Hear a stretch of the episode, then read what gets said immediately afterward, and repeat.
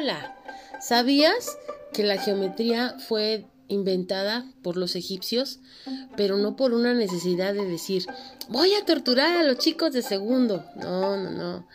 Fue inventada por la necesidad de entender el movimiento solar.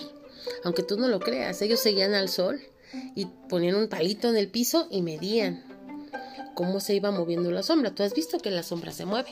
Bueno, pues ellos iban moviendo la sombra y wow, iban marcando. Y misteriosamente, en griego, la marca en el piso se llama gradia, ¿no? Y el sol en un día, va, bueno, en 12 horas, hace 180 marcas en el piso. Imagínate de movimiento de sombra.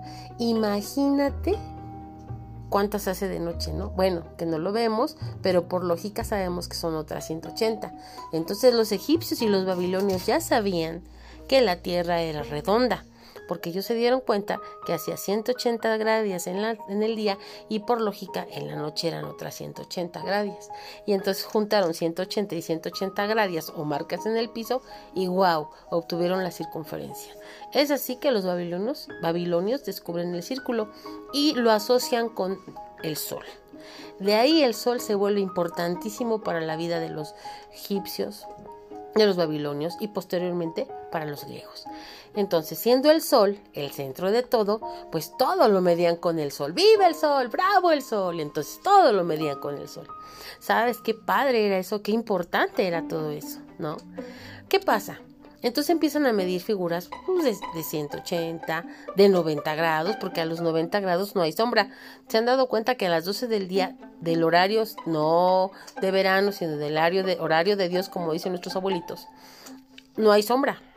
es que el sol alcanza su máximo esplendor que es el cenit. Entonces, para todos los egipcios, babilonios y culturas antiguas, ahí no había mal porque no había oscuridad. Y entonces, wow, ¿no? A las 12 del día es lo máximo para hacer rituales, para hacer misas, para hacer todo lo que ellos querían hacer.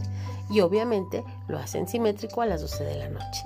Entonces, estas historias tan apasionantes son las que crean matemáticas, aunque ustedes no crean.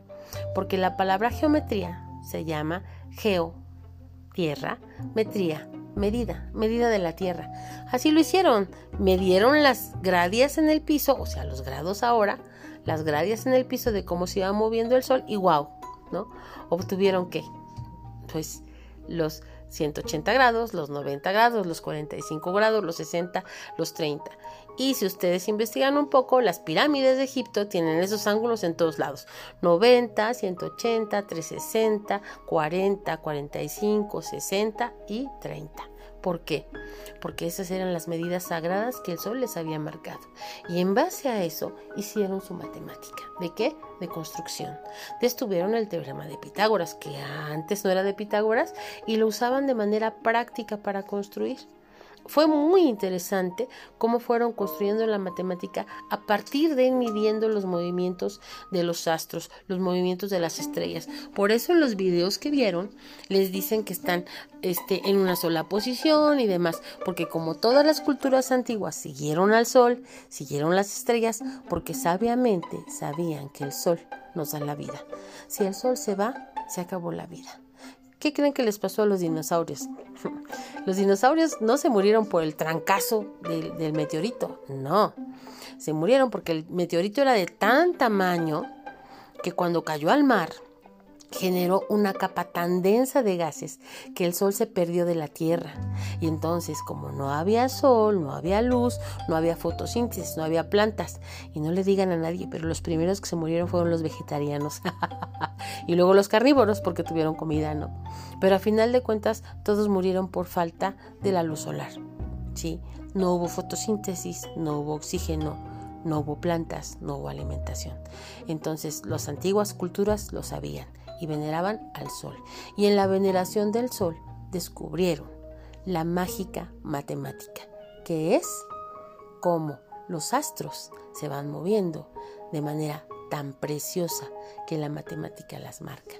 La sección áurea, sí, ese es un ejemplo. Los griegos la siguieron tomando en cuenta.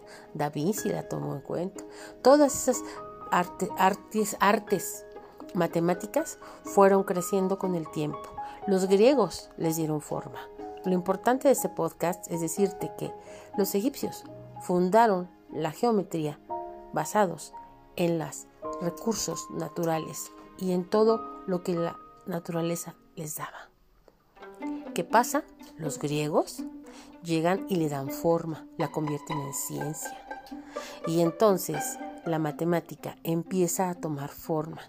Y es hasta 1637, imagínate, te estoy hablando de 100 años después de Cristo, cuando todo esto se prohíbe, que hasta 1637 René Descartes en su libro que se llama Geometría Analítica apunta lo que vamos a estudiar en este curso las cónicas. Pero qué interesante es de dónde salió la, la, geometría, ¿no crees? Y bueno, por eso te mando las películas para que veas un poquito de dónde salió la matemática y te apasiones en este curso igual que yo. Bienvenidos.